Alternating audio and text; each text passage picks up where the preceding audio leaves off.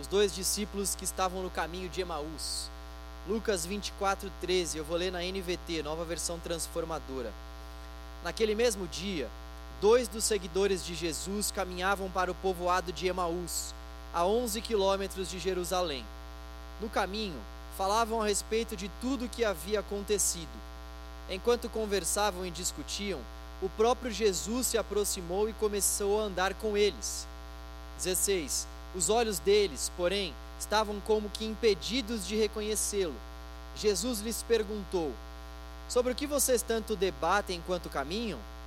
Eles pararam com o rosto entristecido. Então um deles, chamado Cleopas, respondeu: Você deve ser a única pessoa em Jerusalém que não sabe das coisas que aconteceram lá nos últimos dias. Que coisas? perguntou Jesus. As coisas que aconteceram com Jesus de Nazaré, responderam eles. Ele era um profeta de palavras e ações poderosas aos olhos de Deus e de todo o povo. Mas os principais sacerdotes e outros líderes religiosos o entregaram para que fosse condenado à morte e o crucificaram. Tínhamos esperança de que ele fosse aquele que resgataria Israel. Isto tudo aconteceu há três dias. Algumas mulheres de nosso grupo foram até o seu túmulo hoje bem cedo e voltaram contando uma história surpreendente. Disseram que o corpo havia sumido e que viram anjos que lhes disseram que Jesus estava vivo. Ou melhor, que Jesus está vivo. Versículo 24. Alguns homens de nosso grupo correram até lá para ver, e de fato, tudo estava como as mulheres disseram, mas não o viram. Então Jesus lhes disse: Como vocês são tolos! Como custam a entender o que os profetas registraram nas Escrituras?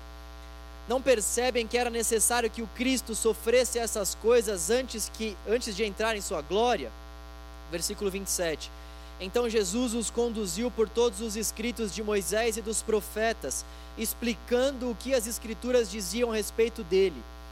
Aproximando-se de Emaús, o destino deles, Jesus fez com quem como quem seguiria a viagem, mas eles insistiram: Fique conosco esta noite, pois já é tarde.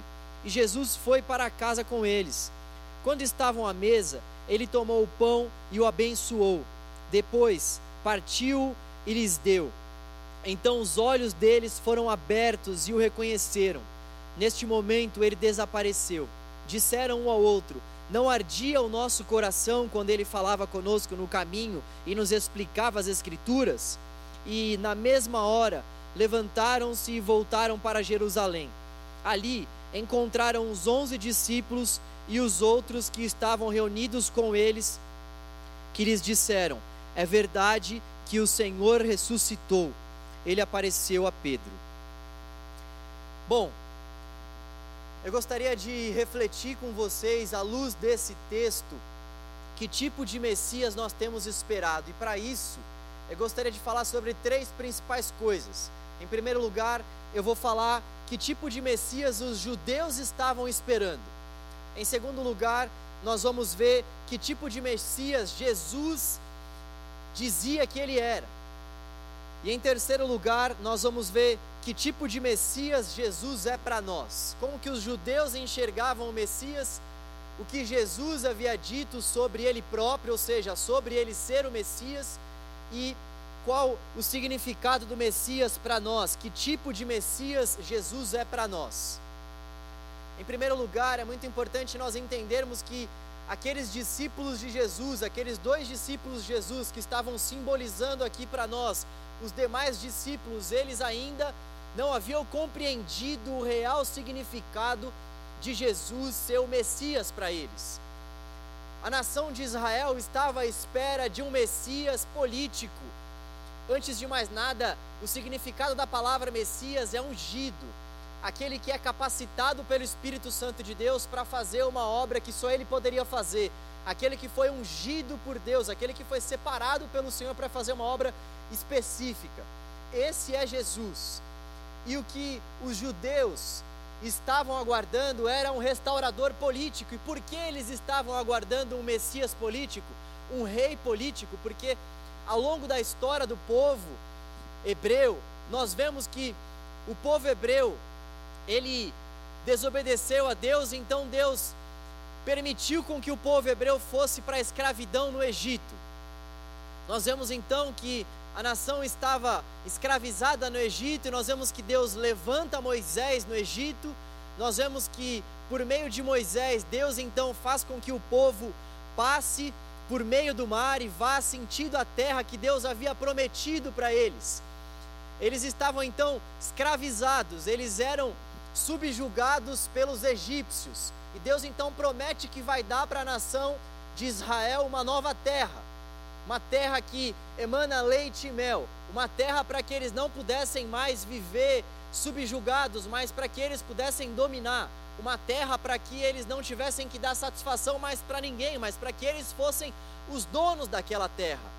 E o que nós vemos que acontece então é que Josué conduz o povo rumo à terra prometida, e então nós vemos que Josué morre, Deus levanta uma série de juízes, ou seja, uma série de líderes para conduzir aquele povo, e nós vemos que o povo vai se estabelecendo na terra prometida, e o povo olha para as outras nações eles observam que as outras nações têm reis e eles então clamam a Deus por um rei.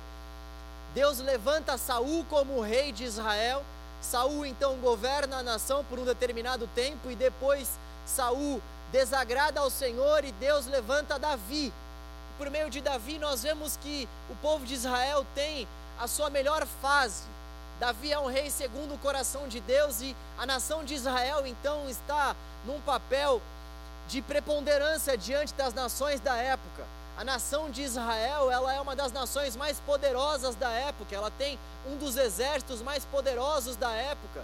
E eles então vivem uma fase de bonança, eles vivem uma fase de estabilidade com Deus, eles vivem uma fase onde eles não tinham que dar satisfações para nenhuma outra nação.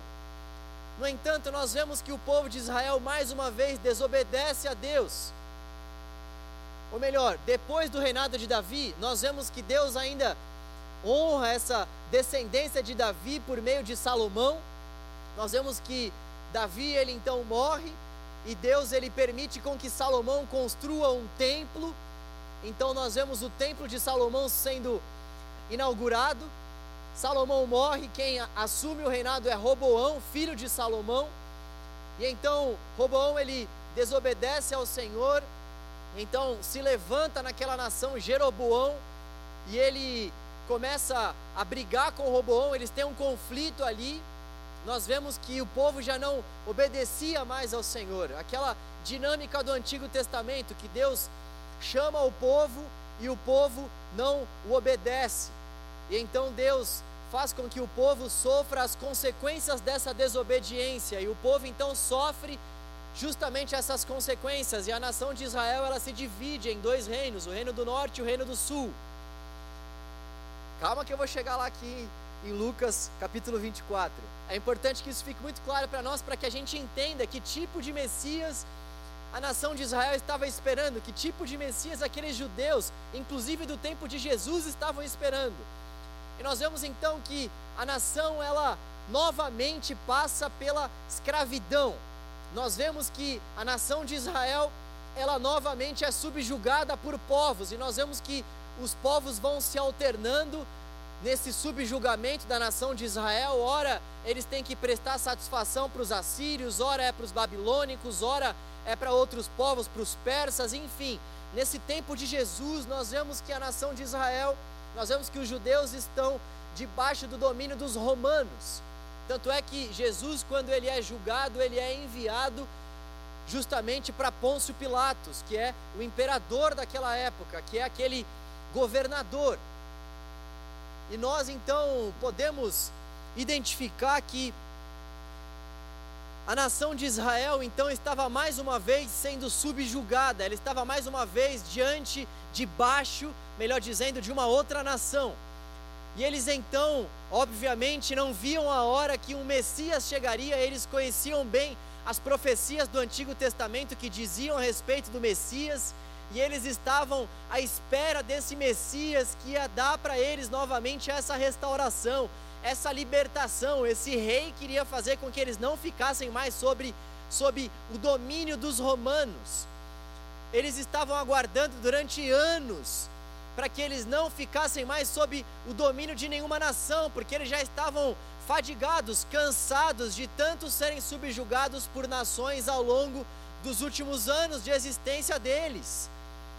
Então você imagina, eles não sabiam o que era o que era a liberdade, eles não sabiam o que eram ter a sua própria terra, não ter que dar satisfação para ninguém desde os tempos do reinado do rei Salomão. Desde quando o reino se dividiu. Então eles estavam à espera justamente desse resgatador político, desse homem que viria, ia fazer com que eles de fato não tivessem mais que obedecer aos romanos, com que eles fossem donos dos seus próprios narizes. No entanto, Jesus não veio para ser esse tipo de Messias que eles estavam aguardando. E é legal a gente olhar para esse texto e ver que até mesmo os discípulos de Jesus, até mesmo aqueles discípulos que estavam caminhando com Jesus pouco mais de três anos, ao longo do seu ministério, até mesmo aqueles discípulos estavam esperando que Jesus iria resgatar Israel, mas não no sentido salvífico, mas no sentido político. Até mesmo os discípulos de Jesus que caminharam com ele, que ouviram da boca de Jesus que o reino dele não era desse mundo, que ouviram da boca de Jesus que ele de fato não veio para exercer o seu governo político, que ele não veio para exercer a sua liderança como as pessoas daquela época exerciam a liderança. Jesus havia deixado ao longo dos seus três anos de ministério muito claro para eles que o reino dele não era nesse mundo e que ele iria para o Pai.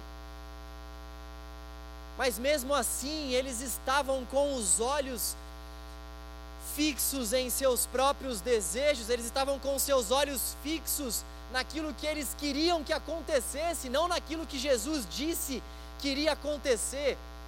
Eles não estavam realmente atentos ao Messias que Jesus disse que ele era, mas eles queriam aquele resgatador, eles queriam aquele libertador, eles estavam preocupados com os seus próprios benefícios e não se atentaram justamente para o motivo pelo qual Deus enviou Jesus para essa terra, para que tipo de Messias Jesus seria.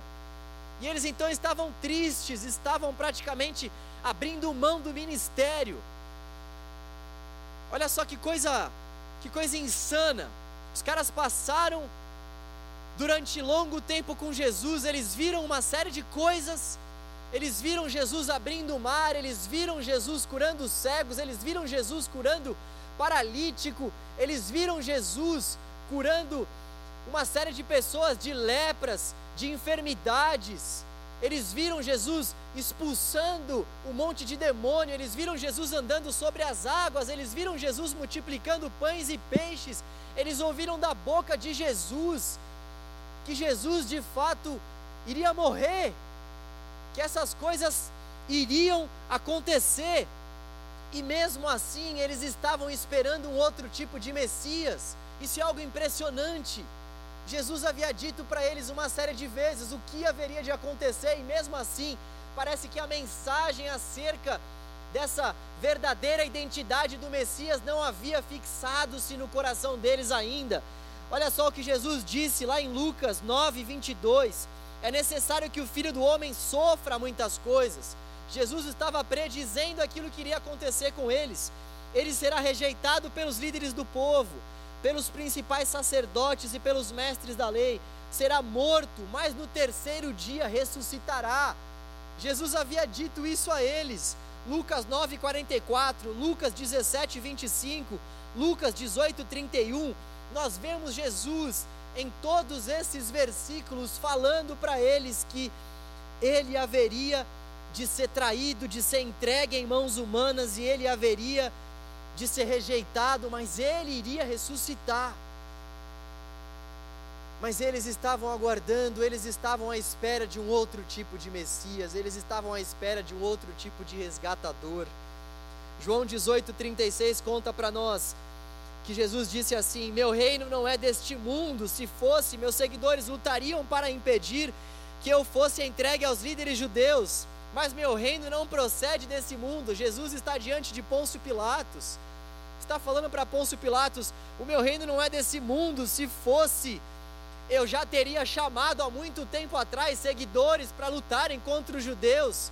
E se o meu reino fosse desse mundo, com certeza os meus seguidores teriam vencido os judeus e eu não teria sido entregue em tuas mãos.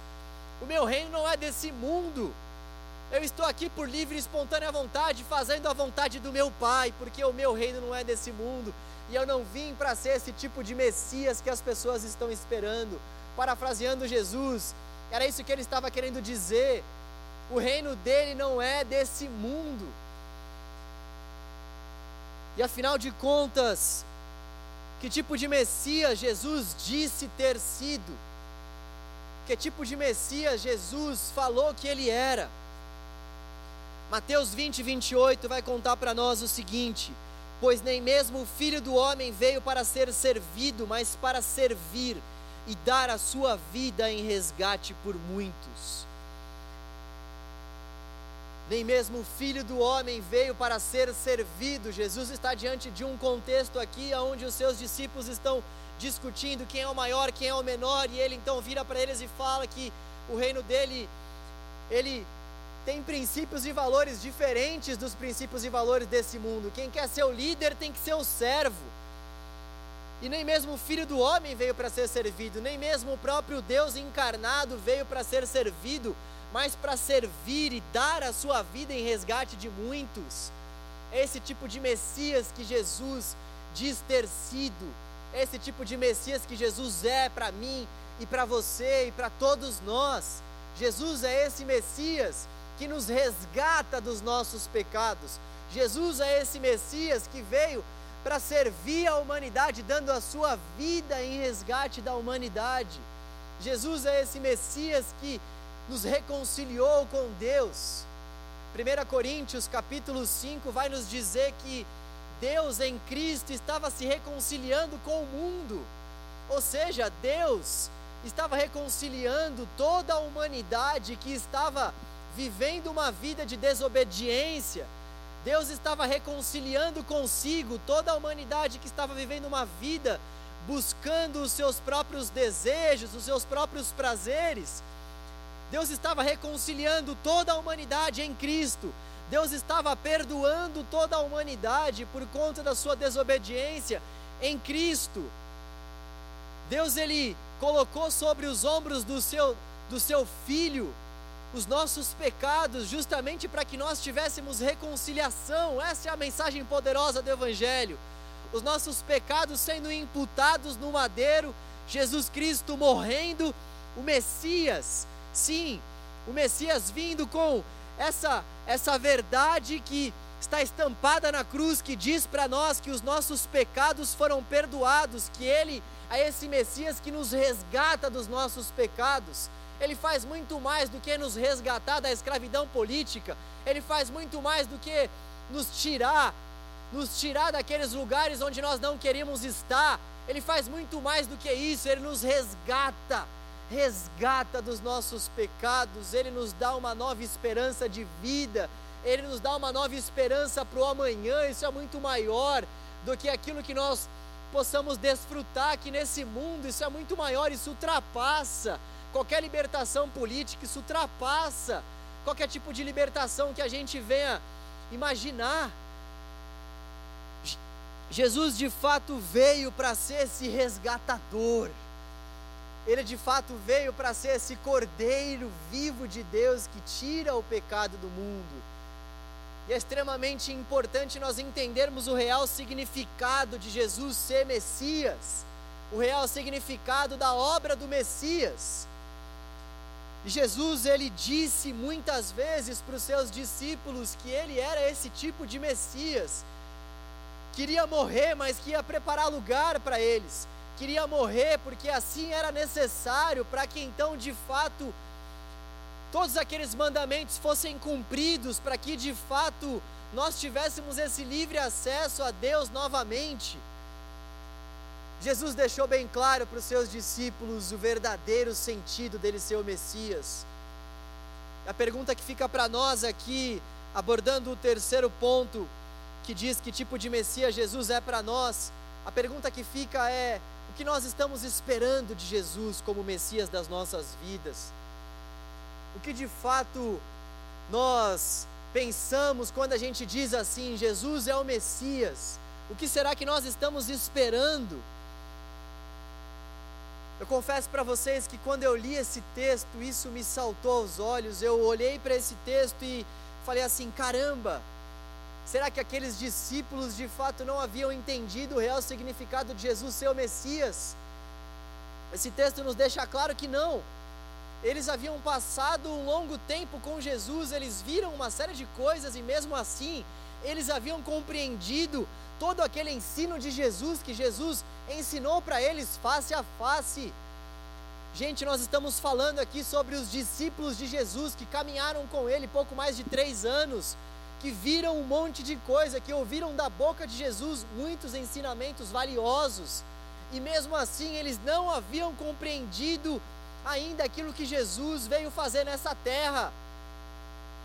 Olha só que coisa impressionante, isso para nós é um motivo de alerta, isso para nós é algo que deve fazer com que a gente venha se examinar e venha de fato nos perguntar se nós estamos enxergando esse Messias, se nós estamos olhando para Jesus como de fato ele tem que ser olhado.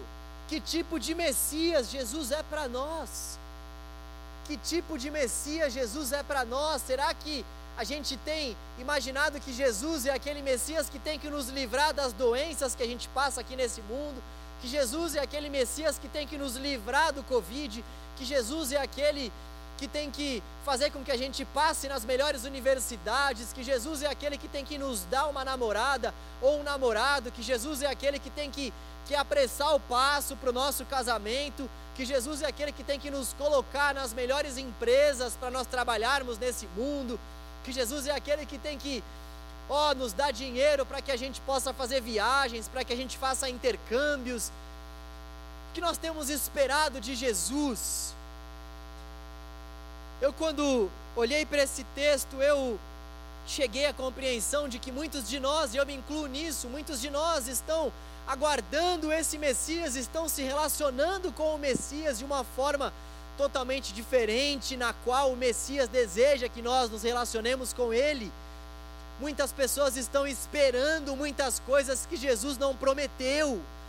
Muitas pessoas estão esperando e se frustrando nessa espera, porque estão entendendo errado o Evangelho, porque assim como esses discípulos estão achando que estão caminhando, caminhando, caminhando com Jesus, estão achando que estão aderindo ao verdadeiro ensino de Jesus, no entanto, estão buscando, estão se relacionando com outro tipo de Messias.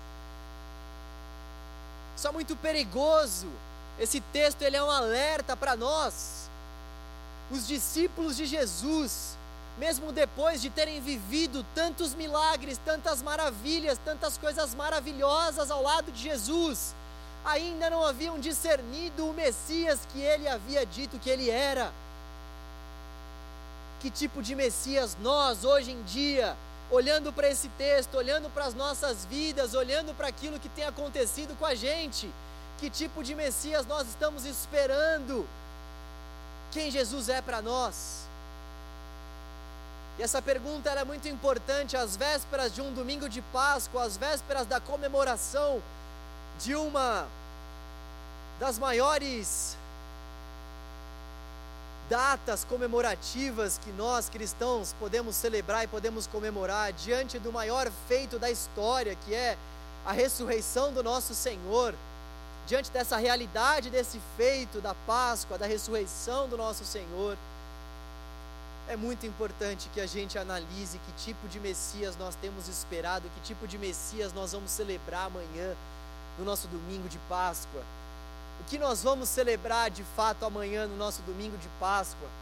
Será que nós vamos buscar celebrar aquele que pode nos, nos livrar desse domínio político? Será que aquilo que nós temos buscado em Jesus como Messias é que ele nos livre do governo desse atual presidente?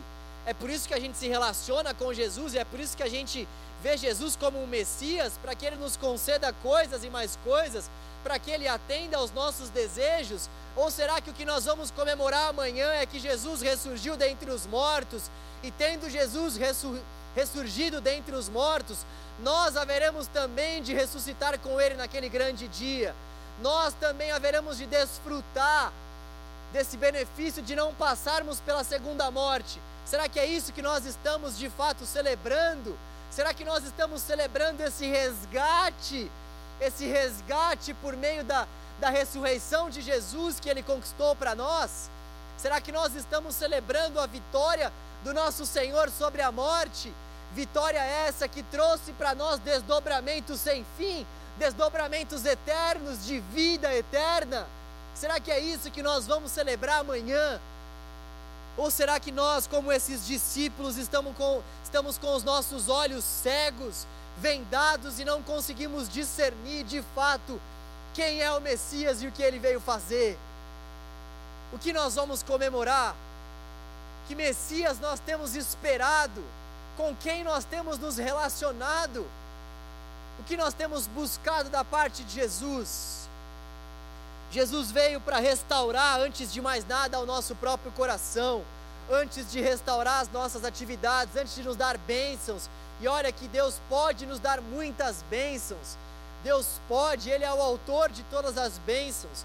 Deus é o autor de todas as riquezas desse mundo. Ele pode sim nos dar muitas bênçãos materiais. Ele pode fazer isso sim. Deus pode nos curar de uma série de enfermidades, Ele é poderoso para isso.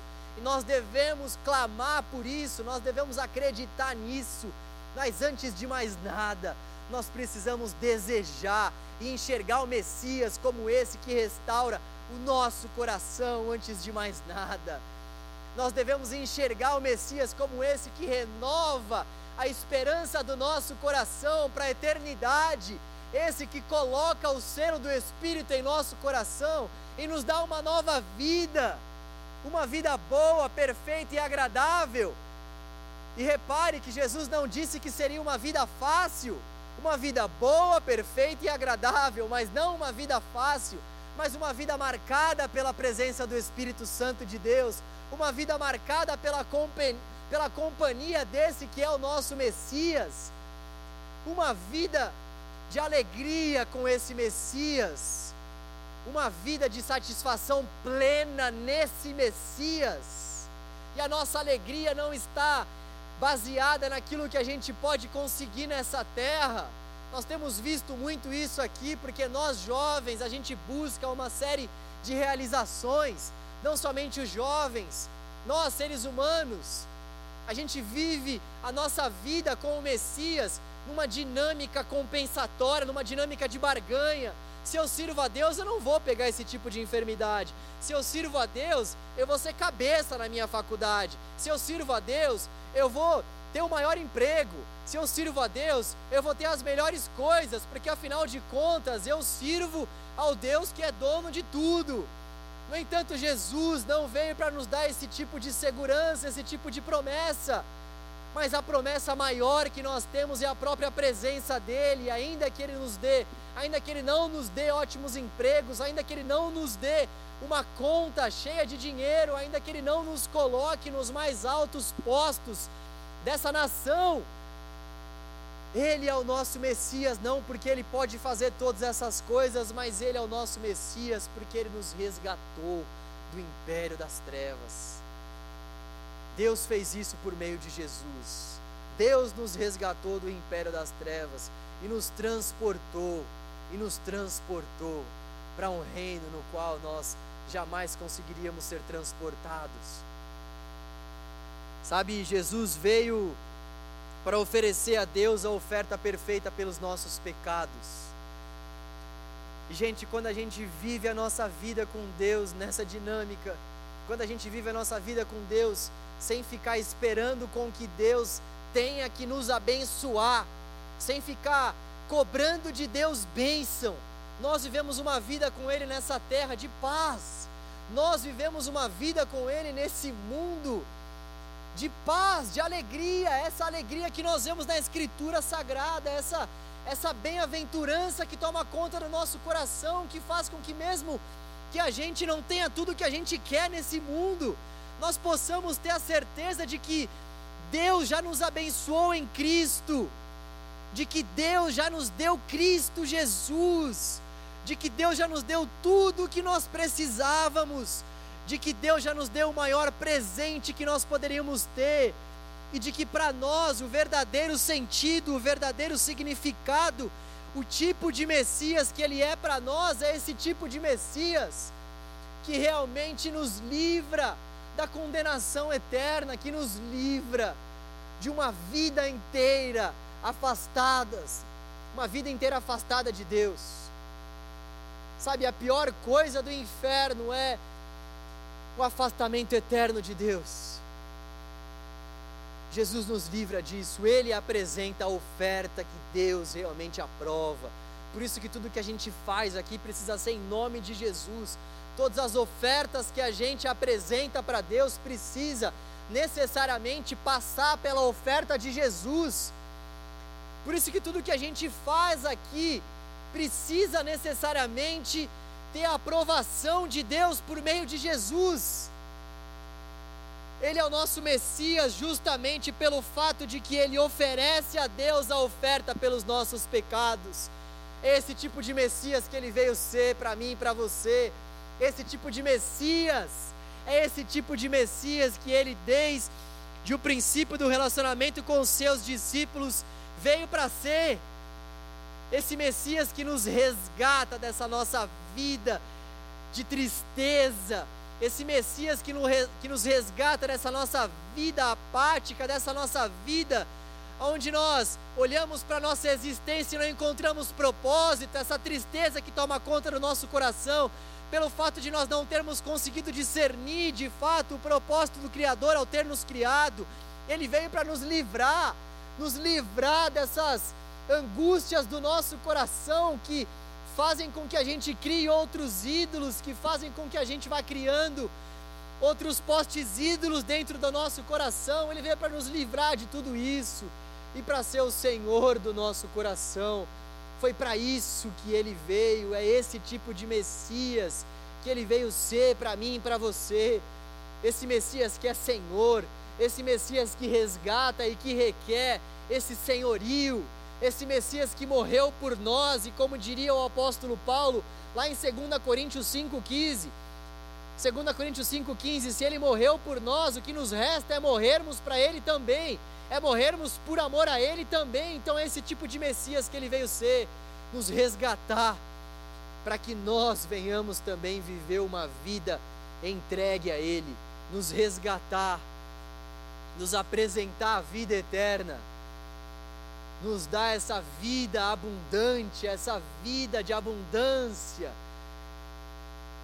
e fazer com que nós venhamos entregar a nossa vida a Ele todos os dias, a esse tipo de Messias que Ele veio ser, a esse tipo de Messias resgatador, a esse tipo de Messias que encarnou para vir ao encontro do seu povo e livrar o seu povo, livrar o seu povo da desobediência, livrar o seu povo dessa desconexão eterna com Deus.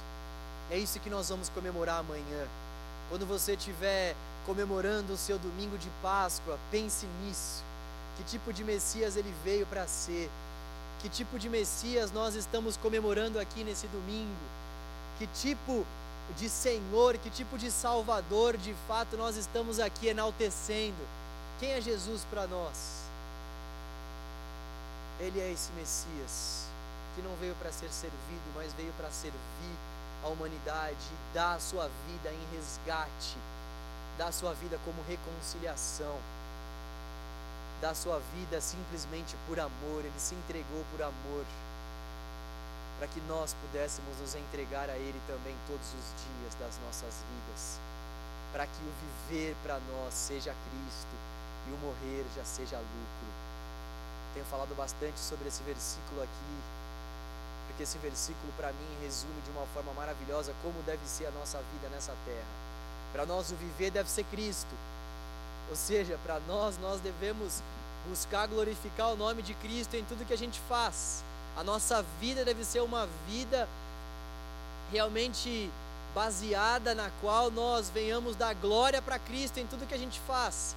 Nós devemos buscar essa renovação da nossa mente diária para que a gente não venha mais viver para os nossos próprios prazeres. E o resto para nós, quando a gente vive dessa forma, já é lucro. Isso é, é importantíssimo que fique claro para nós, mesmo diante desse tempo de pandemia. Sobretudo, aliás, nesse tempo de pandemia, nós temos essa mensagem de esperança de que até mesmo a morte para nós é lucro. O viver para nós é Cristo. O viver para nós é dedicar os nossos dias a Cristo. O viver para nós é buscar ter um relacionamento aqui nesse mundo com Cristo. Viver tendo esse relacionamento íntimo com Deus, buscar esse relacionamento com Cristo cada um dos dias das nossas vidas. Viver buscando o nosso Criador. E morrer para nós já é lucro, porque até mesmo diante da morte nós sabemos que nós vamos estar com o nosso Senhor. É isso que a gente vai comemorar amanhã.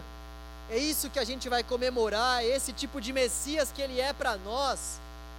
Esse Messias que nos reconcilia, que abre esse caminho, que não somente abre, mas que traça esse caminho de volta para Deus. Esse Messias que é essa luz, essa luz que faz com que a gente de fato seja aceito por Deus. Esse Messias que faz com que nós tenhamos essa reconciliação com Deus. E esse Messias, esse Messias, esse Messias que nos amou de tal maneira, e esse Messias que nos garante a vida eterna. Esse Messias que foi sacrificado por Deus Pai para que nós tivéssemos a vida eterna. É isso que nós vamos comemorar amanhã. Deus se fez homem, morreu por amor a nós, para que nós tivéssemos acesso à vida eterna. Deus se fez homem, morreu no madeiro, a morte mais triste, mais tenebrosa daquela época, para que eu e você fôssemos aceitos novamente por Deus. É esse tipo de Messias que Ele é para nós. E é essa celebração que nós vamos comemorar amanhã, com bastante alegria no nosso coração, porque nós sabemos que o selo do Espírito Santo de Deus, que é a garantia dessa obra que Jesus fez por nós, jamais pode ser tirado. Deus colocou o selo, Deus escreveu o nosso nome. Deus não tem borracha. Esse selo não pode ser tirado dentro do nosso peito. Jesus nos deu essa garantia e por isso que nós vamos celebrá-lo. É por isso que nós vamos passar o resto da nossa vida celebrando o sacrifício eterno do Cordeiro de Deus que tirou o pecado do mundo, que varreu o pecado do mundo, dando à humanidade uma nova esperança, dando à humanidade uma nova esperança para esse relacionamento com Deus. Que Deus possa abrir os nossos olhos. Que Deus possa abrir os nossos olhos. Só Ele para fazer isso. Só Deus pôde abrir os olhos daqueles discípulos. Só Deus pôde abrir os olhos dos seus discípulos ao longo da história. Só Ele pode abrir os nossos olhos para que a gente venha enxergar o Messias dessa forma. Vamos orar pedindo para que Deus abra os nossos olhos. Nós precisamos que o Senhor abra os nossos olhos para a realidade da Páscoa. Nós precisamos que o Senhor abra os nossos olhos, porque, gente, não é anormal que muitos de nós possamos estar anos e mais anos servindo a Deus, dizendo que a gente conhece a Deus, dizendo que Deus é o nosso Pai, no entanto, nós temos enxergado esse Messias, esse Jesus ungido que veio a esse mundo de uma forma diferente da qual ele deseja se relacionar e deseja se mostrar para nós. Esse texto vai ser um alerta para o nosso coração. De que forma você tem se relacionado com Jesus? De que forma você tem de fato crido que Jesus é esse Messias? Nós precisamos que os nossos olhos sejam abertos para que a gente enxergue de fato quem é o Messias para nós. Nós precisamos que os nossos olhos sejam abertos. Vamos abrir o nosso coração para que o Senhor possa trabalhar em nosso interior. Vamos responder a, ao nosso Deus com fé, pedindo a Ele para que Ele abra os nossos olhos nesse momento, para que a gente enxergue de fato quem é o Messias para nós e para que a nossa vida esteja baseada na verdade acerca de quem é o Messias. Deus, nós te agradecemos, Pai, pela tua palavra, Senhor. Abra os nossos olhos, ó Deus, é o que nós queremos te pedir, Senhor. Nós não queremos fazer como aqueles judeus, Pai, que estavam à espera de um Messias, ó Deus, de um restaurador político, de um Messias equivocado, Senhor, de um Messias que seria um rei, que iria livrá-los dos domínios, Pai, ó Senhor dos povos, Senhor. Nós não queremos, Pai, ter esse tipo de entendimento acerca do Messias, Senhor. Nós queremos de fato que o Messias para nós, Pai, seja esse resgatador, Senhor, esse, ó Deus, esse que nos reconcilia com o Senhor, Pai, esse que nos limpa das nossas transgressões, Senhor, para que nós, Pai, possamos viver uma vida de serviço, Pai, a esse Messias. Pai, nós queremos que o real significado, Senhor, que, ó Deus, de fato nós venhamos ter uma compreensão correta sobre o Messias, sobre o teu filho, Pai, porque nós queremos te servir da maneira correta, nós queremos nos relacionar com o Senhor da maneira correta. Ó Deus, nos ajude, Pai, a termos a correta compreensão acerca de quem é o Messias, Senhor. Abra os nossos olhos à véspera dessa, desse domingo de Páscoa, Pai, para que nós possamos entender, Senhor, quem o Senhor é para nós, Deus. E o que de fato nós devemos esperar do Senhor, Pai. Conserte o nosso coração, Deus, para que nós não venhamos esperar, Senhor, um Messias, ó oh, Deus, que simplesmente vem para nos, nos abençoar, que simplesmente vem, Senhor, para trazer bênçãos, Senhor, equivocadas, Pai, segundo o teu texto, que vem para trazer bênçãos nas quais o Senhor não prometeu, Pai. Ó oh, Deus, tantas pessoas têm se frustrado por conta disso. Nós temos esperado tantas bênçãos, Senhor, que o Senhor não prometeu para nós, e nós não temos focado o nosso coração, Pai, nas bênçãos que o Senhor já deu a nós, Deus. Ó oh, Pai, conserte os corações de cada uma dessas pessoas que acham que o Senhor é esse Messias que deve necessariamente cumprir a agenda dessas pessoas, Pai. Conserte o nosso coração, Senhor. Conserte o nosso coração, Pai, às vésperas dessa celebração tão importante, Deus, para que nós venhamos celebrar de fato o Messias, para que nós venhamos de fato celebrar, Senhor, o Cordeiro de Deus que tira o pecado do mundo. Ó oh, Deus, conserte o nosso coração e abra os nossos olhos, Senhor. Conserte os nossos corações e abra os nossos olhos, Deus. Em nome de Jesus, Pai. Em nome de Jesus. Em nome de Jesus. Aleluia. Que o Senhor possa quebrantar o nosso coração.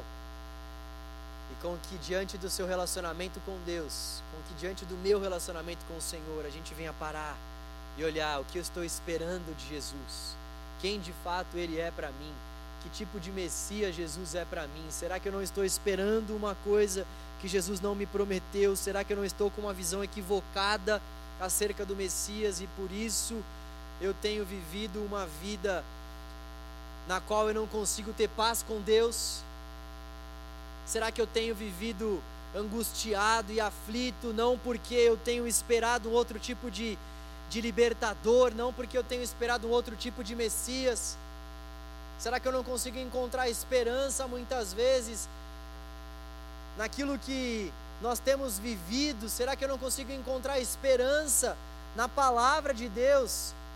Porque de fato eu não tenho enxergado um outro tipo de Messias. Que sonde o nosso coração e nos ajude a aplicarmos a palavra dele em nosso coração.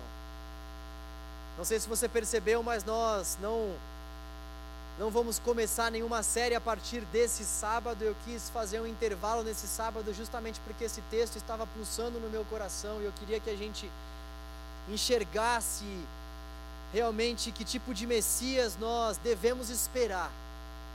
E então no próximo sábado nós vamos dar início a uma nova série. Fique aí bem ligado com a gente. Acompanhe as nossas programações, procure se alimentar da palavra nesse tempo. Pegue essa pregação novamente, revise todos esses textos que foram colocados aqui. leia novamente esse texto. A palavra de Deus ela é vida para o nosso interior. A palavra de Deus ela é lâmpada para os nossos pés e luz para os nossos caminhos. A palavra de Deus é a boca, esse hálito de Deus que fala com a gente.